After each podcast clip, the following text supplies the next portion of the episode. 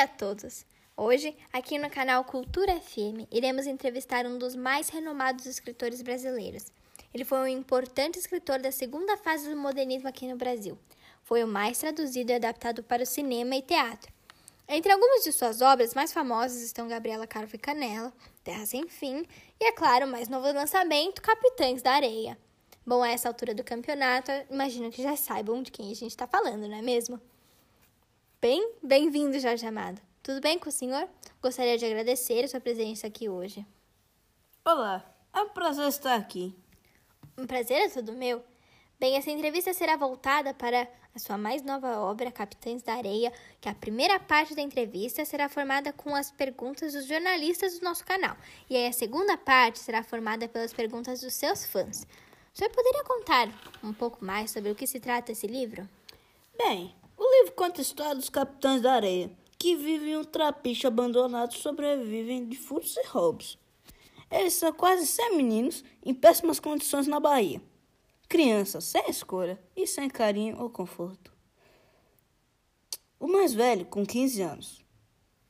Todos com suas histórias individuais. A intencionalidade dessa história é fazer uma crítica à situação dos menores aqui do Brasil onde crianças não têm o luxo de serem crianças e são colocadas em péssimas situações, sem ninguém para apoiá-la ou agradá-los a não ser eles mesmos. Muito bem. Entre esses meninos se destaca apenas uma menina, que é a única que vive com eles no trapiche, a Dora. Essa menina de apenas 14 anos representa diferentes papéis para os meninos. Entre eles, mãe, amiga, amada, qual foi a sua intencionalidade ao centralizar a representatividade feminina em apenas uma personagem dentro dos Capitães da Areia? Qual é o papel dela na história? Enquanto construí o livro, percebi o quanto esses meninos estão sozinhos no mundo. Suas tristes histórias levaram os personagens em rumo onde a única oportunidade de sobreviver era seguir caminhos desonestos, como o roubo. Se viam sem saída ou oportunidade, onde tudo o que precisavam era alguma pessoa que os ensinasse o valor da vida, que costurasse suas roupas imundas, que os tratasse caso estivessem doentes, que os colocasse na cama e que dissesse que ela amava e que ela sempre estaria lá por eles. Essa, eh, essa figura desmembrada de pais não tem quem cuide deles. E esse ponto de vista é onde entra a Dora. Uhum. Tudo que eles ansiavam e sonhavam era uma figura materna, e encontraram essa visão em Dora. Uma menina que podia ter a mesma pouca vivência da vida que os meninos, mas que carregava no útero a bondade e empatia de uma mãe, uma amante.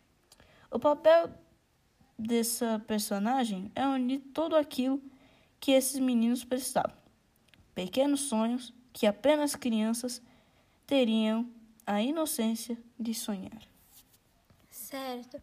É, é, é, realmente muito triste a situação desses meninos. Quando a gente lê o livro, é, há um choque de realidade muito grande, porque nós nos encontramos em um conforto nas, nossa, nas nossas casas. E quando o senhor disse que ela representa diferentes figuras para esses meninos, existe um por que ela ser como um apanhador de sonhos? Porque para o Pedro Bala, ela é um amor romântico e para os outros como uma irmã ou uma mãe. Por que ela representa tantas coisas para eles? Exatamente por ser toda aquela visão de carinho e afeto que eles desejavam.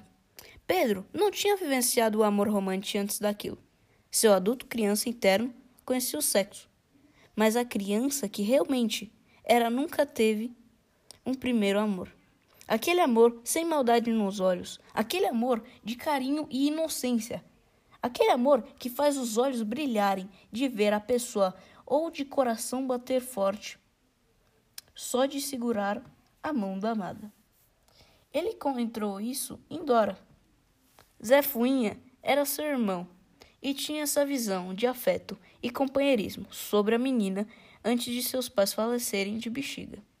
Abandonados pelas suas figuras paternas, o papel foi entregue a Dora, que passou a cuidar dele com o maior carinho e dedicação, passando a ser, portanto, uma figura materna para crianças. Compreendo. Essa parte da história representa um período de drama e de romance, que é o clímax da história. O que lhe inspirou a construir essa história dessa maneira? Bem, depois de construir uma imagem dos personagens, eh, decidi construir um ambiente realista, onde o lado adulto e criança deles entrassem em conflito. Um momento onde, onde deixassem de agir como homens adultos e desonestos encontrassem um momento de inocência e empatia ao encontrar Dora. Esses conflitos do personagem gerou, gerou um ambiente de drama. E esse drama gerou um sentimento de necessidade de carinho dentro do coração dos pobres capitães da areia. Reis do furtos na Bahia e também meninos que acharam como uma, uma breve solução o amor e o romance. Muito bem. Além de tudo isso, Dora é considerada por alguns meninos como mãe, porque a presença feminina de carinho se assemelha de um tratamento materno, certo? Certamente que sim, mas não só isso. Esses meninos não tinham nenhuma vivência familiar. Sua família era praticamente os meninos da trapiche. Eles não tinham carinho familiar por conta de serem figuras desmembradas de pais. O amor dado por uma menina de 14 anos foi mais próximo que esses meninos conseguiram encontrar. É muito triste que esta seja a real situação de muitas crianças pelo Brasil. Sim. É desumano que sejam, que sejam pessoas tão divididas socialmente que não têm a vivência do amor e do conforto. Olha, eu tenho que concordar com o senhor. Bem, agora vamos falar um pouco sobre as perguntas dos seus fãs. A arroba isa.leitora mandou uma mensagem dizendo assim: Bom dia, Jorge amado, tudo bem? Admiro muito suas obras, elas são em vários pontos complexas e muito reflexivas. Gostaria de perguntar do porquê Dora não recebeu um apelido como os demais integrantes do grupo do, do, dos Capitães da Areia. Bom dia, Isa. Essa é uma pergunta muito interessante. Essa personagem foi construída dessa maneira por um motivo. Assim como todos os pontos de uma leitura têm um porquê. A menina, em sua chegada no trapiche, foi alvo de vários olhares maliciosos, mas após se mostrar ser apenas uma garota, esses olhares são modificados, não é mesmo? Uhum. Os capitães da areia passaram a olhá-la como um olhar de, afetuoso de filhos. Eles não eram apenas parceiros no crime, mas admiravam e a, a respeitavam. Geralmente não damos apelidos às nossas mães, em sinal de respeito. Claro. Além disso, a maioria dos apelidos não trazia as melhores lembranças dos meninos. Como, por exemplo, Pedro Bala, que teve pai morto por uma bala, ou sem pernas, que tinha uma perna maior que a outra. Por mais que a vida de Dora seja muito trágica, os pais morreram de bexiga. Eles a respeitavam demais para chamá-las de bexiguenta. Compreendo. A próxima pergunta é do Renan.amo.livros. Eu vou lê-la para o senhor. Olá, Jorge Amado. Fico muito feliz de ser escolhido para fazer uma pergunta ao senhor. Minha pergunta é a seguinte: muitas pessoas estão comparando a sua obra com Peter Pan. O senhor poderia dizer se essa história o inspirou ou algo do tipo? Olá, Renan. O prazer é meu, certo? Essa comparação é realmente digna de uma boa discussão. Os personagens são de fato parecidos, e a questão de ambos serem excluídos da sociedade e de serem crianças que não conheciam o amor materno fez realmente muito sentido.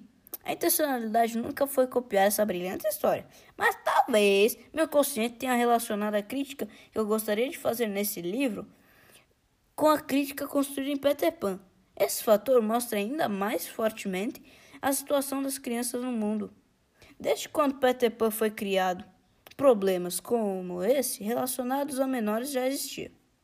Em Londres, principalmente, as crianças eram tratadas como adultas, mas não tinham direito de opinar ou participar de jantares com adultos. Eram forçadas a não viver como crianças, direito digno de todo e qualquer ser humano. Problemas semelhantes a esse se aplica hoje em dia, não apenas na Bahia, mas uhum. também no Brasil e no mundo. Sim. A causa dessa divisão entre crianças e adultos tem uma formação diferente, muito mais referente ao abandono, violência e mais tratos.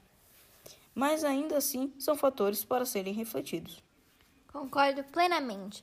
Outra pergunta de uma fã, arroba Renata Livraria, pergunta se você visitou algum lugar ou conviveu com alguém para construir tão bem a identidade dos meninos no trapiche, porque a descrição do trapiche é realmente muito rica em detalhes.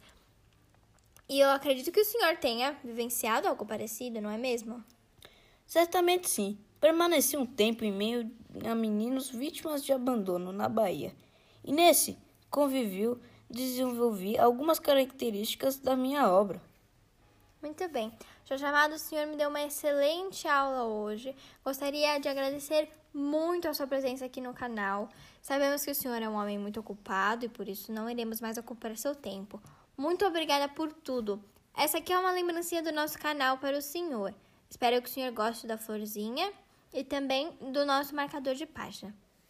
Ah, muito obrigado. O prazer foi meu. Boa semana a todos e continuem mandando perguntas no meu Twitter, jorge.amado, pois estarei respondendo mais perguntas sobre a obra. Muito obrigado pelo seu tempo, apresentadora. Até a próxima. Imagina, Jorge Amado, foi um prazer muito grande. Muito obrigada.